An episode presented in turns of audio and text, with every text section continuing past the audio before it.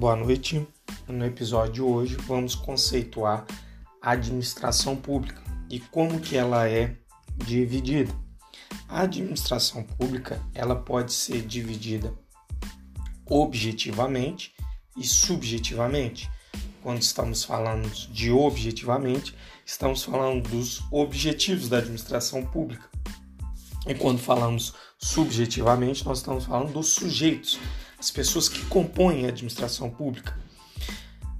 Em relação à administração pública objetiva, a matéria que está sendo tratada naquela administração, ou seja, administração pública material ou também funcional.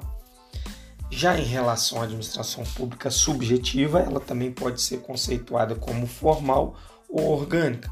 Se subjetivamente estamos falando dos sujeitos, nós estamos falando de como que é composto, ou seja, como que é a forma, administração pública subjetiva, formal ou quem compõe os órgãos, ou seja, orgânica. Então, a administração pública objetiva, material e funcional é atividade concreta, imediata e de interesse coletivo.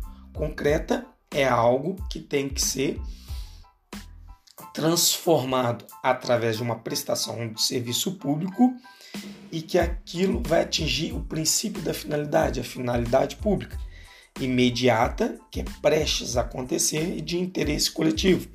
Podemos citar aqui Epicar, que a administração pública que objetiva, ou seja, qual que é o objeto da Epicar, é uma escola preparatória, ou seja, formar alunos.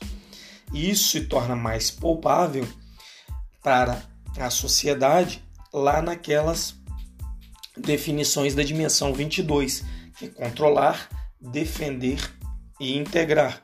Ou seja, a sociedade percebe quando esses alunos estão formados e, através de uma atividade concreta, imediata e de interesse coletivo, eles controlam o espaço aéreo, eles fazem a atividade de integração e de defesa, resguardando assim a soberania.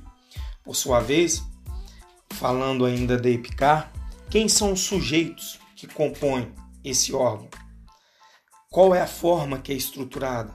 Quais que são as divisões, ou seja, os órgãos que estão estruturando a EPICAR, o Ministério da Defesa, a Força Aérea Brasileira como um todo. Então, a administração pública, subjetiva, formal e orgânica, é o conjunto de órgãos e pessoas jurídicas.